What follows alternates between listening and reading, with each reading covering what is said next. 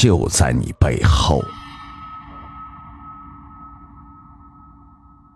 小鹿最近困扰的很，倒不是一般高二女生那些粉红色的憧憬和期待什么的，而是从明天起连考四天的期中考试，而爸妈那副讨厌的嘴脸似乎又浮现在眼前。奇怪，一样都是姐妹，你为什么就不能学学你姐姐呀？成天摸东摸西的，一点也没有女孩样。当初怎么会生下你这种孩子？真是的。然而，越是抬出她那会念书的姐姐，小鹿就越想反抗。反正我就是不喜欢念书，姐那么爱念书，那你就叫她顺便替我念了吧。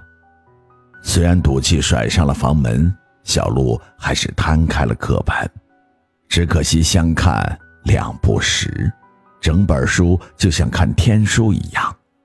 虽然明天就要期中考试，但小鹿撑着下巴坐在书桌前，心里却是一派的胡思乱想，神游天际。不知不觉，眼皮就慢慢合上了。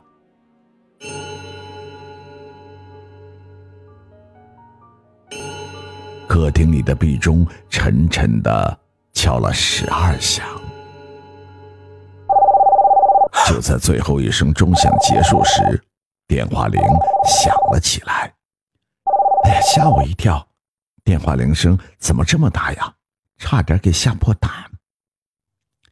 小鹿没有好气的走出了房门，接起了话筒。喂，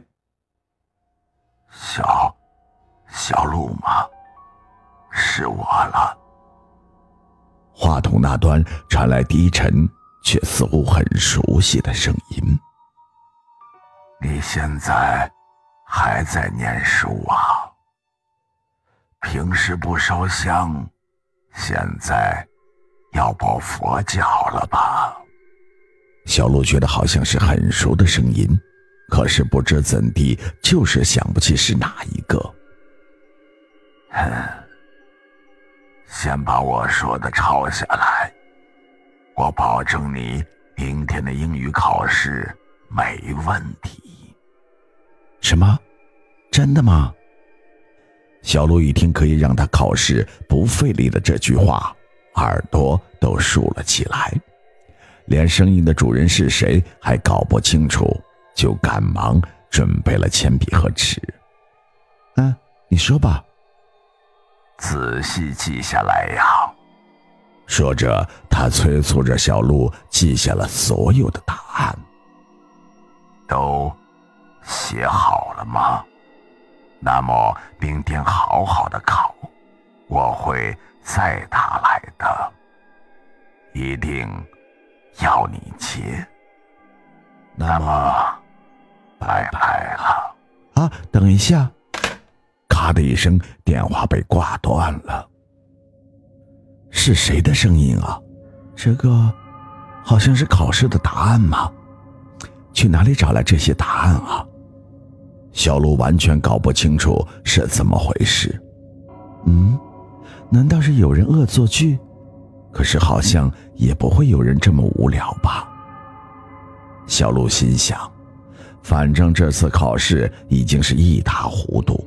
干脆来个死马当活马医，于是开始背起了这些数字和单词。第二天，小鹿一大早就到了学校，接过试卷一看，这怎么可能啊？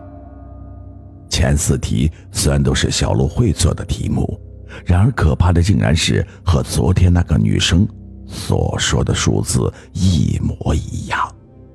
这么一来，昨天电话里说的数字的确是正确答案，于是小鹿照着电话里所说的答案写在了答卷上。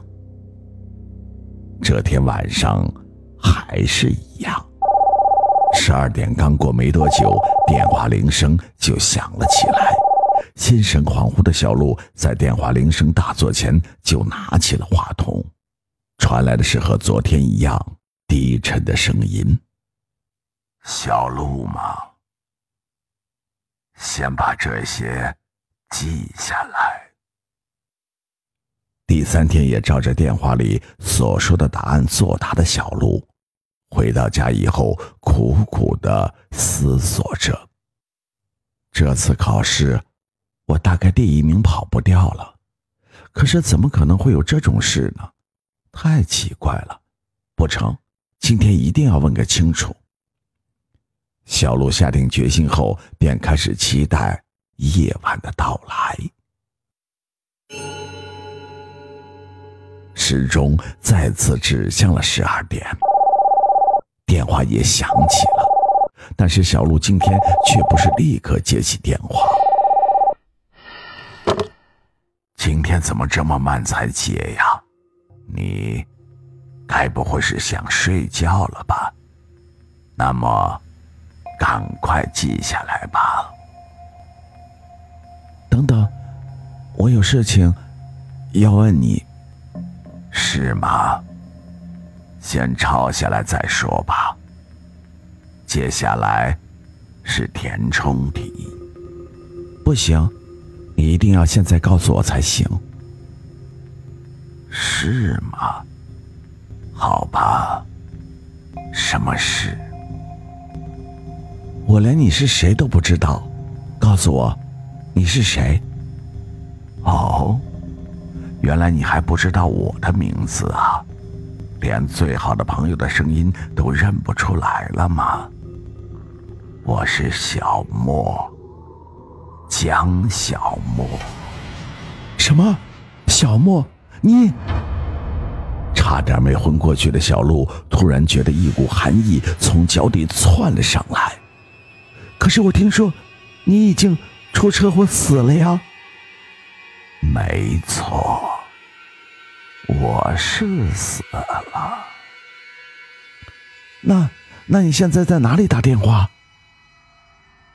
话筒的另一端的声音突然变得更加的低沉，但却又渐渐的清晰而大声了起来，仿佛就像是从耳边传来一样。